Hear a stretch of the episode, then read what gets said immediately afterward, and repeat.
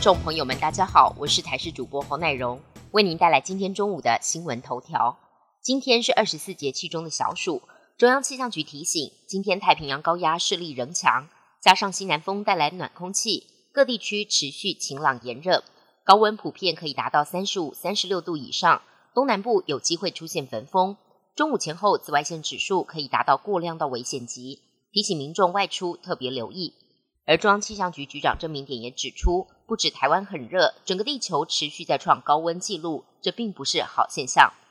主计总处昨天公布了六月消费者物价指数 CPI 年增百分之一点七五，涨幅为二十七个月新低，也是近二十三个月首度低于百分之二通膨警戒线。而且十七项民生物资平均涨幅也缩小到百分之四点四七，是十四个月来的新低。其中鸡蛋上涨百分之七点一七，是二十个月最小的涨幅。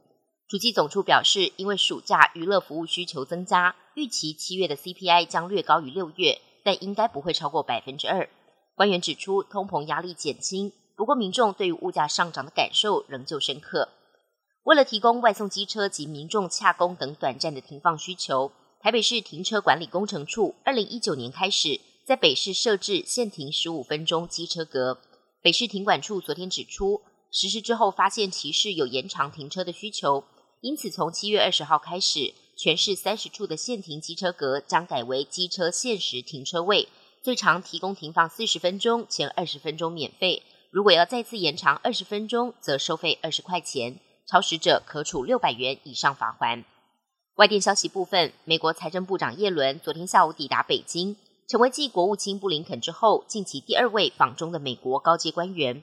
外媒引述美方的官员指出，耶伦此行可能会会见中国国务院副总理何立峰。一般预料，双方会面时可能会谈到关税、汇率、债务等等有关双方共同利益的议题。针对中国对美光半导体公司寄出禁令，耶伦也有可能提出反对。不过，学者预估叶伦此行不太可能有重大的突破，但有可能扮演白脸，借由不提及台海等敏感议题，进一步缓解双方的关系。